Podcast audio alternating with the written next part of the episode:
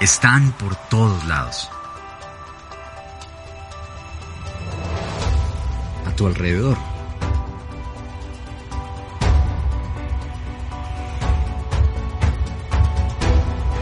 No les prestas atención. Hasta que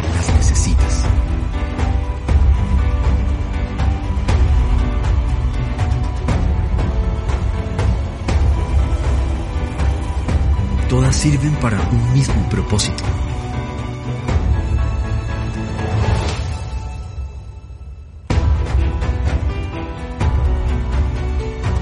Salvar tu vida.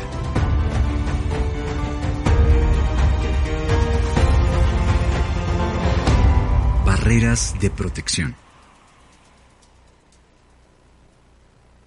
Barreras de protección. Todos ustedes no se quiten el tapabocas, por favor. Yo me lo voy a quitar porque estoy a cuatro metros de distancia de ustedes, como dice el protocolo, ¿cierto?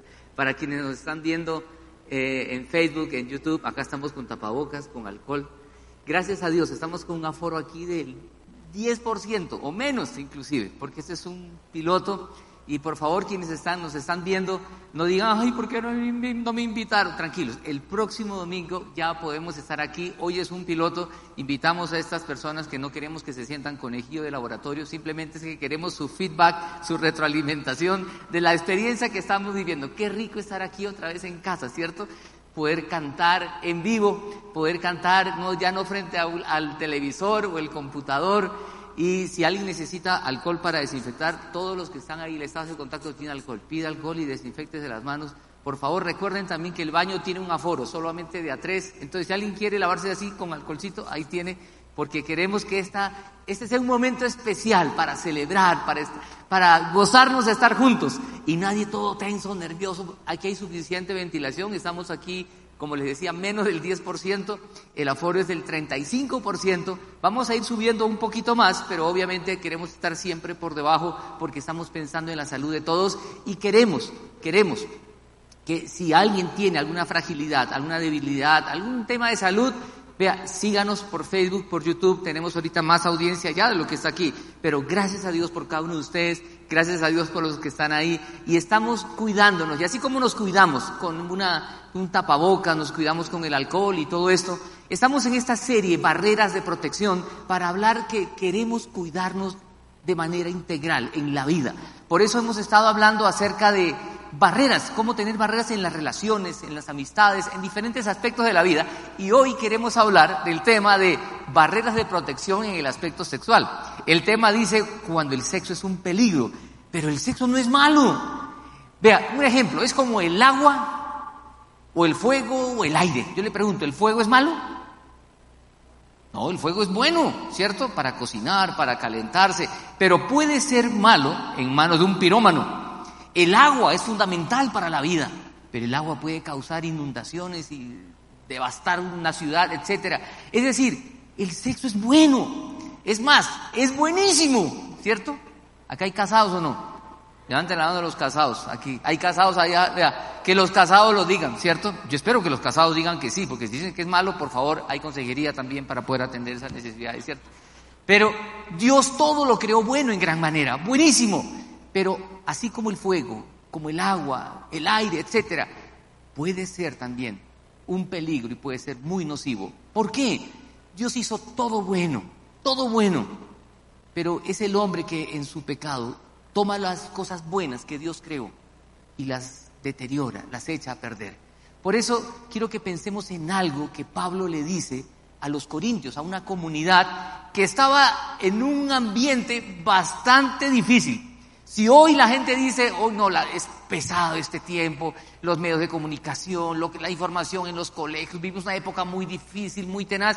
En aquella época también, el, tiempo de los corintios era muy difícil. Tan tenaz que dice que en una época se acuñó el verbo corintianizar o corinti, corintizar, que significaba fornicar en pocas palabras. Porque era una ciudad, un lugar bastante eh, eh, movido, digamos, comercialmente, había mucho, eh, mucho tráfico comercial y era una ciudad bastante cosmopolita.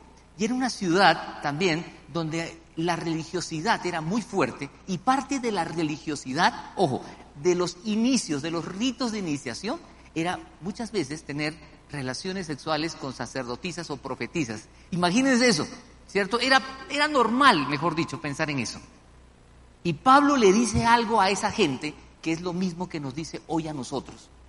Y dice lo siguiente, yo quiero que ustedes vean el texto en pantalla. Dice así, empieza diciendo algo que yo, le voy a pedir que usted lo diga conmigo. Solo la primera palabra. ¿Cuál es la que aparece en el texto? Dígalo conmigo a una sola voz. Una, dos, tres. ¿Qué dice? Huyan. Huyan.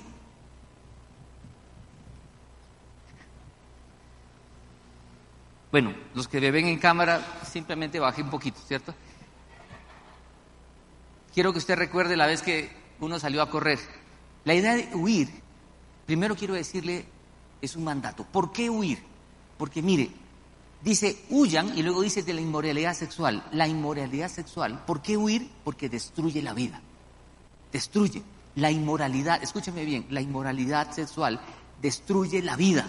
Algunos pensarán, no, ah, mire, yo soy los que son los don Juanes, ¿cierto? No, yo soy un don Juan. Mire, Salomón tuvo mil mujeres y se tiró la vida. Si una nada más lo hace sufrir a uno, no mentira, es una broma. Yo soy feliz con mi negrita, ¿cierto?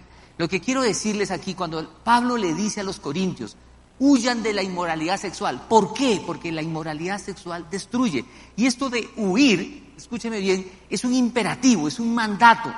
Y el, verbo en el, en el original, en el griego, como fue escrito, está en un tiempo que se llama tiempo presente, que implica huyan y sigan huyendo. Vale decir, no es que ya huí una vez, tengo que hacerlo muchas veces. Y Pablo le dice a esa gente, en medio de esa sociedad tan, eh, tan sensual, le dice, huyan de todo eso.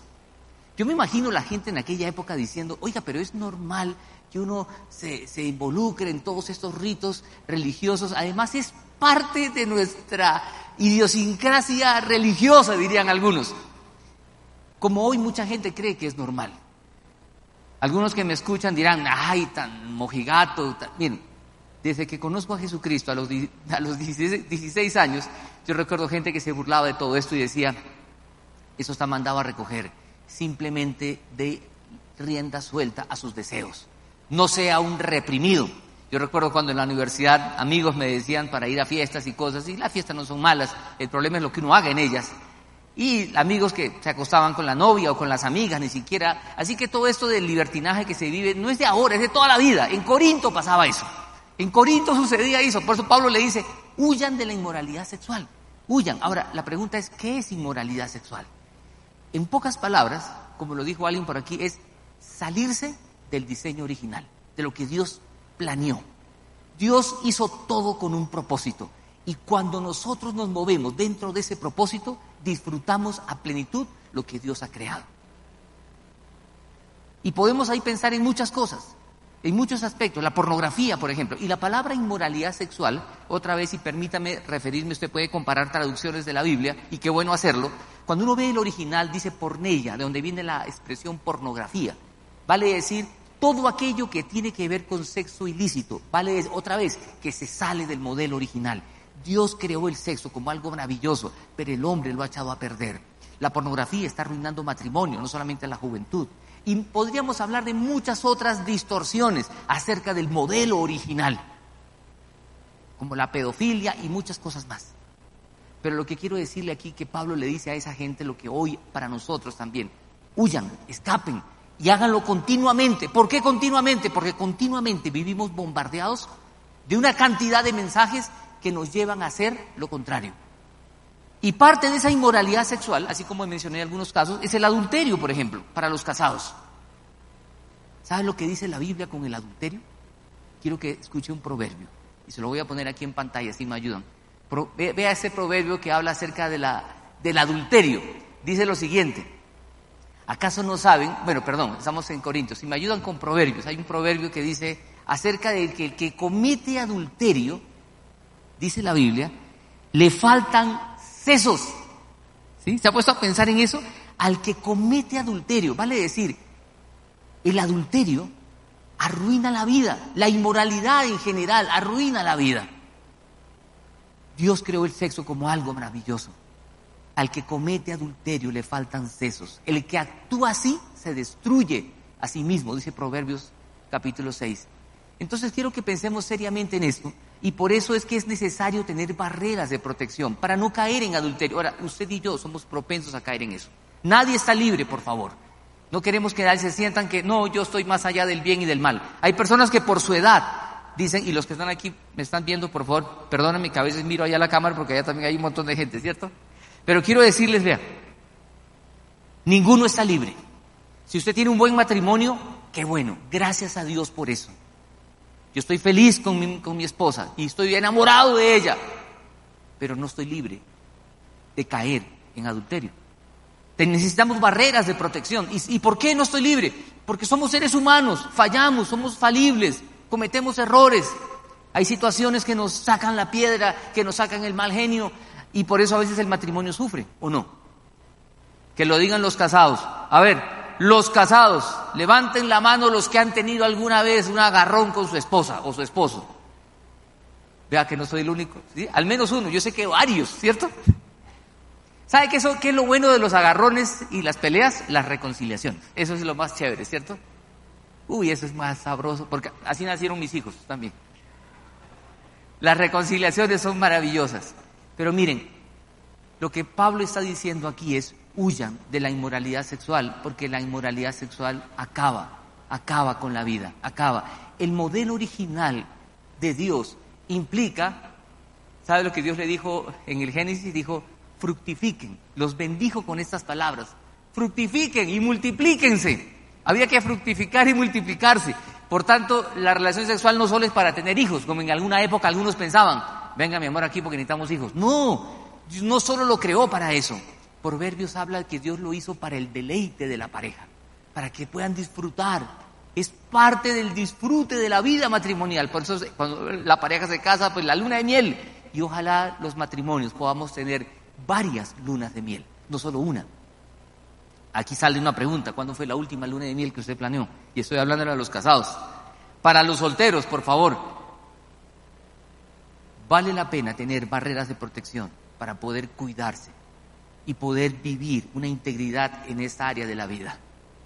Huir, huir porque la inmoralidad sexual en cualquiera de sus formas destruye la vida, sea adulterio, sea pornografía, sea pedofilia, sea el soltero que tiene que se acuesta con cada persona con la que sale, la inmoralidad sexual destruye la vida. Y quiero que pensemos en algo más que dice este versículo de 1 Corintios 6, capítulo 18 al 20. ¿Por qué huir? ¿Sabe por qué? Porque huir de la inmoralidad honra a Dios. ¿Y por qué? Porque el texto lo dice. Y quiero que otra vez me ayuden con 1 Corintios capítulo 6. Dice, huyan de la inmoralidad sexual. Y dice allí, ¿por qué? Dice, ¿no saben que su cuerpo es templo del Espíritu Santo? Este cuerpo que tenemos nosotros, así sea de un metro sesenta y dos o usted un metro ochenta, no sé cuánto mida, hay templos más grandes, más chiquitos, hay unos que tienen cúpula incorporada, ¿cierto? Hay templos de todo tipo. Su cuerpo, le guste o no, su cuerpo, si usted invitó a Jesucristo a la vida, si Cristo está en usted porque le dijo arrepentido, Señor, soy un pecador y me arrepiento y vengo a ti y te entrego mi vida, el Espíritu de Dios vino a morar en nosotros. Y este cuerpo, otra vez, chiquito, alto, gordo, flaco, sano o enfermo, este cuerpo es templo del Espíritu Santo. Este edificio que estamos celebrando hoy, estar aquí otra vez, es el lugar de reunión, pero Dios habita en cada uno de nosotros.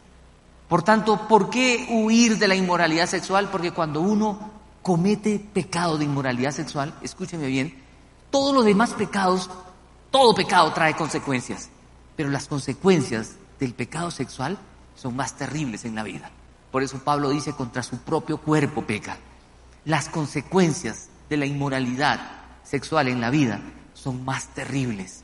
Por eso es que debemos tener mucho cuidado. Y cuando caemos en esto, no honramos al Señor.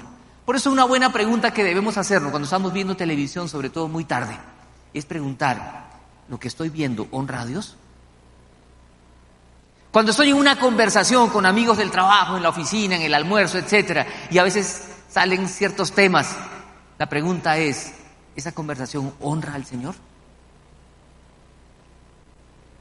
Debemos por eso tener cuidado con nuestros sentidos, como también se dijo por ahí lo que, lo que vemos, lo que escuchamos, lo que olemos, lo que tocamos, cuidar nuestros sentidos. Debemos huir otra vez, y no lo digo yo, lo dice la palabra de Dios. Dios nos dice hoy a nosotros, y se lo dijo a los corintios en aquella época, huyan de la inmoralidad sexual, porque arruina la vida, destruye la vida. ¿Por qué huir? Porque no honra a Dios si yo me involucro en ella. Si yo quiero honrar a Dios, y dice el texto como termina, dice, honren a Dios con su cuerpo. Honremos al Señor. Este cuerpo debe ser para la honra de Dios. ¿Qué significa para la honra? Para la gloria de Dios. Honrar a alguien es darle el lugar que se merece. Y escúcheme bien, Cristo murió por nosotros en la cruz. Ya viene Semana Santa y vamos a recordar lo que Cristo hizo por nosotros, por usted, por mí, por todos. Cristo murió por nosotros para salvarnos de manera integral, porque este cuerpo va a resucitar. Por tanto, este cuerpo, dice el texto, no me pertenece. Este cuerpo le pertenece al Señor. Yo no puedo hacer con este cuerpo lo que yo quiera. En aquella época, como les decía, había gente que se involucraba en esos ritos de iniciación con prostitutas. Por eso Pablo le dice, el que se une con una prostituta es un solo cuerpo con ella. Por eso esto de, de la sexualidad, escúcheme bien, hay algo especial aquí, algo que podríamos decir hasta místico, que cuando una persona se une sexualmente con otra, no solamente es física, hay aspectos emocionales, espirituales, y hay un apego mucho más profundo que se debe dar en el contexto del matrimonio. Por eso cuando los solteros se acuestan con uno y con otro diciendo soy libre, puedo hacer lo que quiera, solo hazlo, cuando terminan esas relaciones son tan difíciles y tan dolorosas porque ya ha habido un apego y parte de mi ser ha quedado en esta persona. Y así puede quedar en muchas personas. Por eso muchos matrimonios sufren con memorias y con tantas cosas que han vivido antes. Y si alguien ha vivido eso, alguien que está aquí o que me escucha a través de YouTube o Facebook, quiero decirle, Dios tiene el poder para sanar y para restaurar. Dios tiene el poder para hacerlo. Dios creó otra vez el sexo bueno en gran manera, pero hay que huir. ¿Por qué? Porque destruye porque no honra al Señor, porque nuestro cuerpo es templo del Espíritu Santo y debe ser para Él. Y le costó la sangre de nuestro Señor Jesucristo, que murió por nosotros de manera integral, porque nuestra restauración será completa. No solamente es pensar en el alma, es en el cuerpo y en todo nuestro ser. Por eso hay que huir y tener barreras de protección, barreras para cuidarnos. Y debemos ser conscientes de nuestra fragilidad. Otra vez repito, porque hay personas a veces que ya tienen más de 60 años y dicen, no, yo ya estoy viejo. Mire, he visto a personas de 70 años ser infieles. Qué cosa tan terrible, ¿verdad? Conocí a un señor de 70 y pico años, 40 años de matrimonio y apareció con un hijo chiquito. Yo dije, qué viejo para sinvergüenza este. Uno a cualquier edad puede caer en inmoralidad sexual. Y quiero que la palabra que quede en nuestra mente y nuestro corazón es huyan, huyan, huyamos, huyamos de todo aquello que puede representar un peligro. Por eso quiero para ir avanzando con esto, en algo muy, quiero aterrizarlo en algo muy práctico. Hemos visto lo que nos dice Pablo, la palabra de Dios, a nosotros hoy también. Huyan de la inmoralidad sexual. ¿Cómo huir? Hay que tener barreras, algo práctico, manualito. ¿Por qué huir? Yo quiero que pensemos aquí en algunas barreras. Algunos han escrito en YouTube ya algunas, ¿sí? Han escrito aquí algunas barreras que hay que tener en cuenta. Yo quiero mencionar algunas rápidamente. Algunas barreras. Algunas barreras que, debemos pensar y decir, y algunos están acá escribiendo, y gracias por escribir, por poner sus barreras aquí.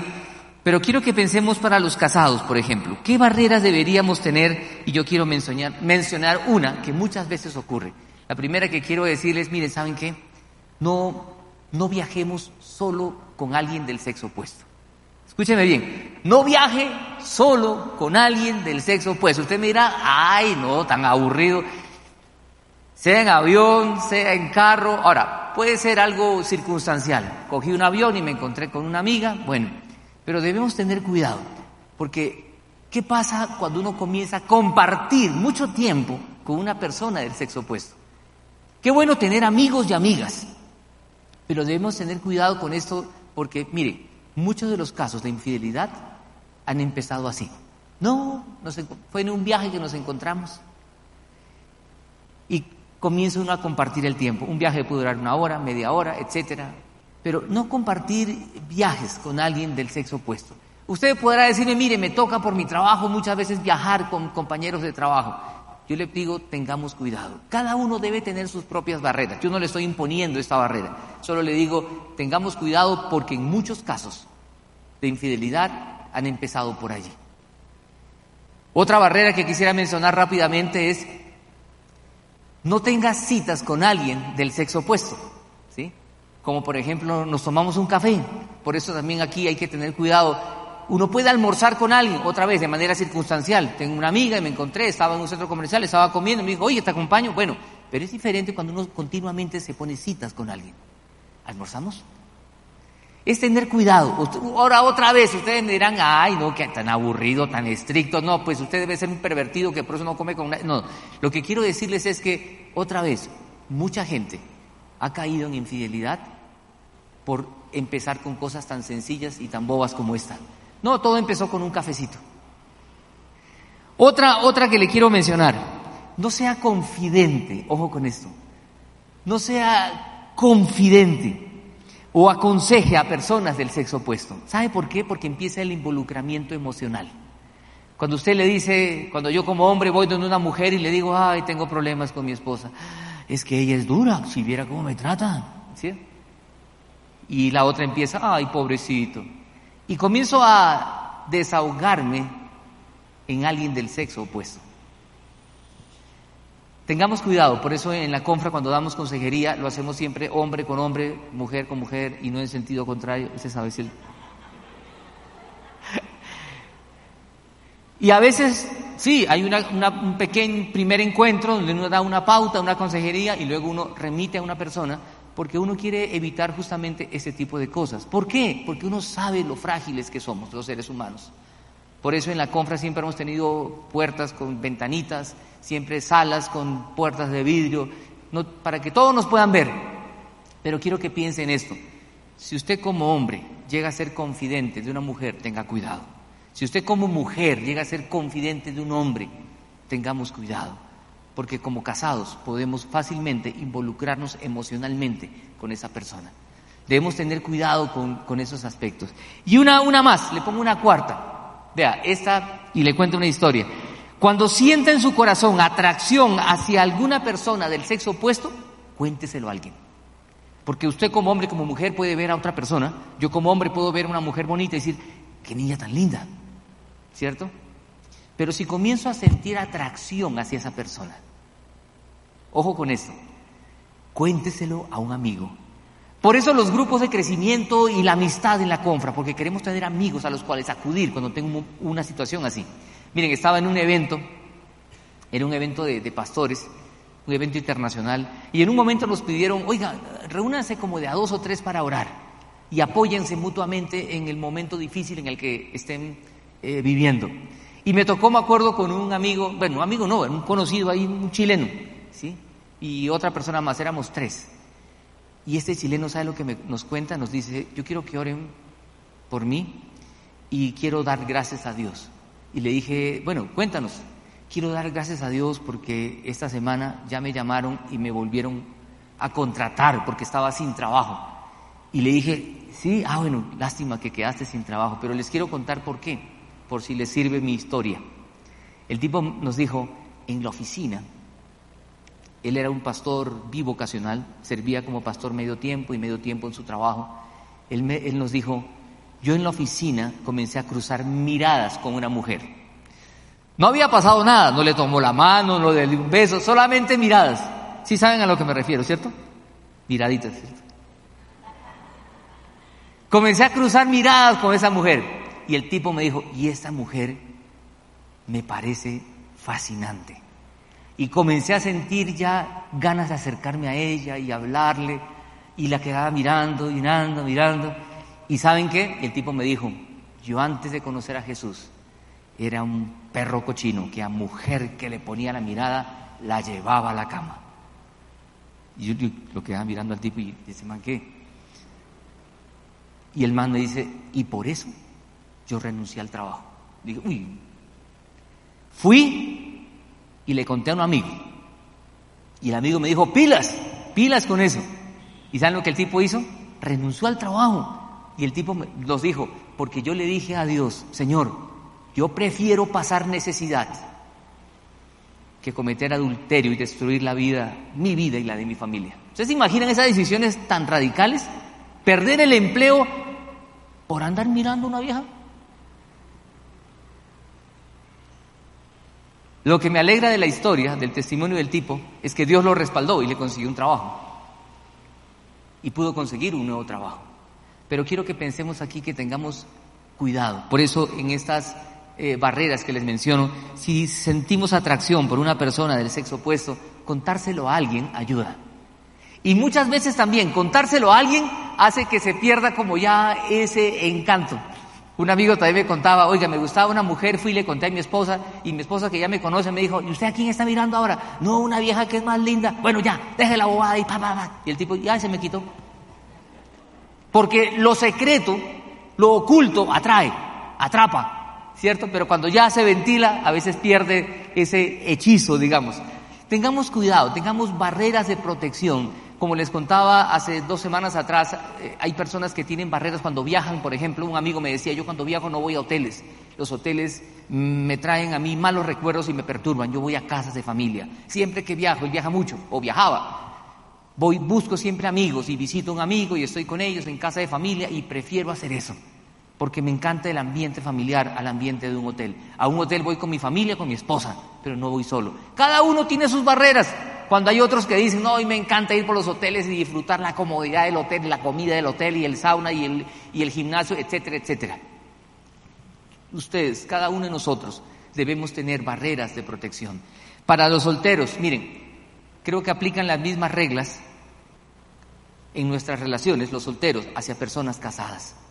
Que un soltero no tenga citas con una persona casada.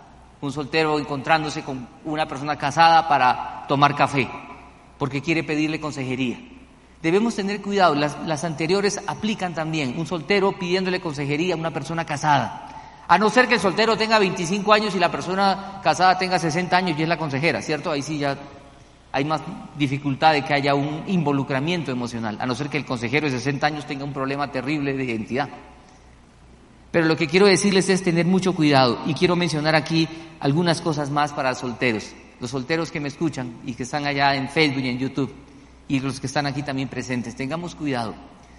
No pasemos la noche con personas del sexo opuesto. Menos con la novia, ¿cierto? Porque a veces el soltero va, se queda en la casa de la novia a ver televisión hasta tarde, ay, está tan tarde, quédate a dormir, te baja una cobija y se queda en el sofá durmiendo es muy fácil que más cosas pasen. Y algunos dirán, ay, pero usted está muy retrógrado, si nos amamos, ¿por qué no tener intimidad sexual si eso es parte del amor? Vean, el verdadero amor todo lo espera. Y parte de lo que dice la Biblia de inmoralidad sexual es todo lo que está fuera del diseño original. Y Dios creó el sexo para que sea pleno y feliz dentro del marco del matrimonio. ¿Por qué hay tanta frustración, tanta desdicha y tanto dolor en esta área en la vida? Porque la gente simplemente ha hecho lo que quiere con esto. Y en ese sentirse libre y hacer lo que yo quiera, vivimos en una sociedad que sufre tanto. Y yo sé que mucha gente que está escuchando de pronto dirá, oiga, pero es normal que los jóvenes tengan eso. Vea, esa, esa expresión la escucho desde que conozco, desde que tengo uso de razón, que la gente piensa que es normal. Lo que quiero decirles es que en Corinto también habían muchas cosas que eran normales para la gente pero no es lo que Dios quiere. Por eso la palabra huyan es la que quiero que pueda quedar en nuestro corazón todo el tiempo. Huir, huir. Para los jóvenes que me escuchan, si una cita equivale a tener sexo, escuchen bien, si tener una cita con alguien equivale a terminar acostándome con esa persona, porque parte de mi vida es simplemente desarrollar esto, soltero que me escuchas, quiero decirte, es tiempo de pronto de hacer un alto y parar parar y aprender a tener control y dominio propio sobre mi cuerpo, porque eso que estamos haciendo se llama inmoralidad sexual y destruye la vida, así como el adúltero se destruye la vida. Miren, en la Biblia qué bueno encontrar personas que huyeron, pero también que no huyeron. Como les mencioné, Salomón tuvo mil esposas. David, usted conoce la historia, estaba en la terraza paseándose y vio a una mujer bonita bañándose. Y él no puso una barrera. Él más bien rompió sus barreras, mandó llamar a la mujer, se acuesta, usted sabe la historia, y los que no la saben la pueden leer en segunda de Samuel, capítulo 11, llama, se acuesta con ella y ya queda embarazada, el tipo manda, hace una trampa para que el marido muera de tal manera que todo quede tapado y nadie se entere, Dios saca eso a la luz. Y David tiene que sufrir, escúcheme bien, David va a sufrir las consecuencias de su inmoralidad. Por eso la Biblia dice, huye, uno sufre las consecuencias. Huye. David no huyó. Pero ¿saben quién sí huyó? José. José siendo un muchacho y sirviendo en la casa de Potifar. Eso, me pusieron fondo musical. José sirviendo en la casa de Potifar. La mujer le dice, ven, acuéstate conmigo. Y dice la Biblia que José huye. Usted lo puede leer en Génesis 39. Huye. Y lo que quiero decirles hoy es, tenemos que aprender a huir como José y no dejarnos seducir por estas situaciones que destruyen la vida. A manera de conclusión, yo quiero ponerles algo aquí en pantalla, si me ayudan por favor, a manera de conclusión, quiero decirles esto, Dios creó el sexo. Dios creó el sexo como algo maravilloso para que el hombre y la mujer disfruten plenamente dentro del marco que Él ha establecido el ser humano ha distorsionado y pervertido como muchos otros aspectos de la vida. Establezcamos barreras de protección para vivir esta área como Jesús quiere que vivamos y poder disfrutar de una sexualidad plena y feliz. Por eso la pregunta para terminar es, ¿qué barreras de protección, qué barreras de protección debemos poner en esta área de nuestra vida? Para los casados, hablemos con la esposa, la esposa con el esposo, hablemos y pensemos qué barreras de protección debemos tener para vivir en esta área como Dios quiere, para que nuestro matrimonio sea para toda la vida y para que los casados que me escuchan puedan vivir esta área de la vida como Dios quiere que la vivamos, porque la inmoralidad sexual destruye, acaba y lo que Jesús quiere es restaurar y sanar la vida. Barreras de protección, Jesús murió por nosotros para que vivamos de manera plena en todos los aspectos y en este aspecto también. Vamos a orar y pedirle al Señor por esto y decirle, Señor, yo quiero vivir como tú quieres que yo viva en esta área también de la vida. Acompáñenme a orar. Señor, muchas gracias por tu palabra, que es tan clara, tan directa y nos exhorta y nos dice, huyan de la inmoralidad sexual.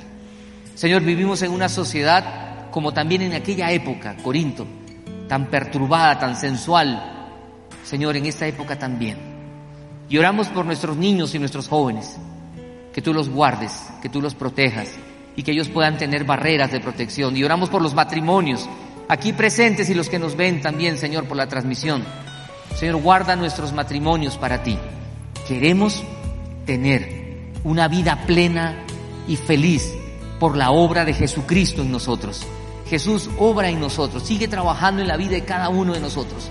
Y te pedimos que en medio de una sociedad donde el divorcio crece, los matrimonios se acaban, rogar, Señor, para que podamos tener barreras de protección y huir de lo que tú quieres que huyamos, para vivir como tú quieres que vivamos.